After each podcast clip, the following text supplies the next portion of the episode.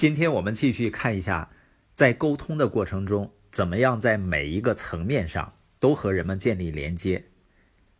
那建立连接需要遵循的原则是什么呢？就是沟通超越语言，也就是你和人们交流的时候，不仅仅是说的话那么简单。这里的关键概念是，你做的事情超越话语越多，你就越能和人们建立连接。这段话的意思就是，你的行动比语言更有力。我们先看一对一连接。当和另一个人建立连接的时候啊，人们经常忽略非语言的沟通方式，他们没有做到不辞辛苦的去和人们在非语言层面上建立连接。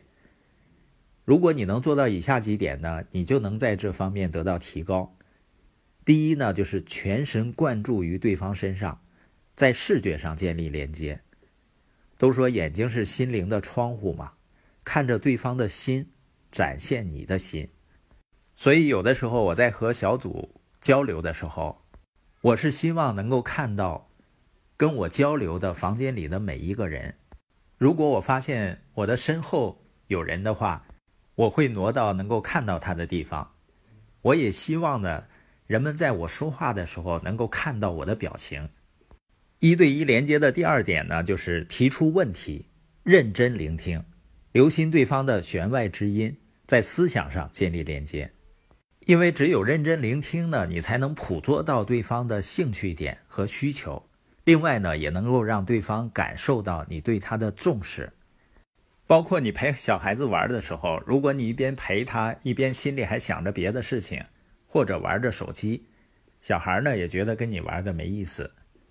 你只有专注、专心于他的兴趣和需求上的连接，才真正的开始发生。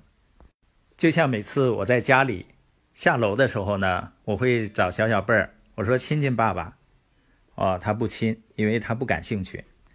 但是当我说咱俩玩狗狗游戏，我装大狗，他装小狗，那他非常开心。你发现任何的人际关系，如果我们的关注点只在自己的需求和兴趣上的时候，连接呢很难产生；而当我们把关注点放到对方感兴趣的事情上时，连接就开始发生了。所以呢，需要我们在和人们沟通的时候要认真聆听。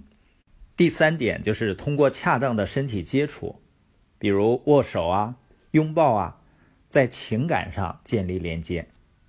我们再看一下怎么跟小组连接。要想跟小组建立连接呢，你要像教练那样思考和沟通。在小组里，你可以让人们看到要做什么，然后呢，让他们去行动。在一个小组环境里呢，我们可以做以下几点：第一呢，通过榜样来在视觉上建立连接，小组成员看到后呢，也会跟着做。我们经常说啊，榜样不是最重要的影响人们的因素。它是唯一的。第二点呢，通过投资于人们的成长中，在思想上建立连接，在人们已经知道的事情上继续建立，以便帮助人们提升到更高的思维层次。很多人在做生意和建设团队的过程中呢，感觉到问题重重，甚至呢压力山大。实际上，所有的问题都是思维的问题。如果人们能够改变思维，很多问题呢，就自然而然的迎刃而解了。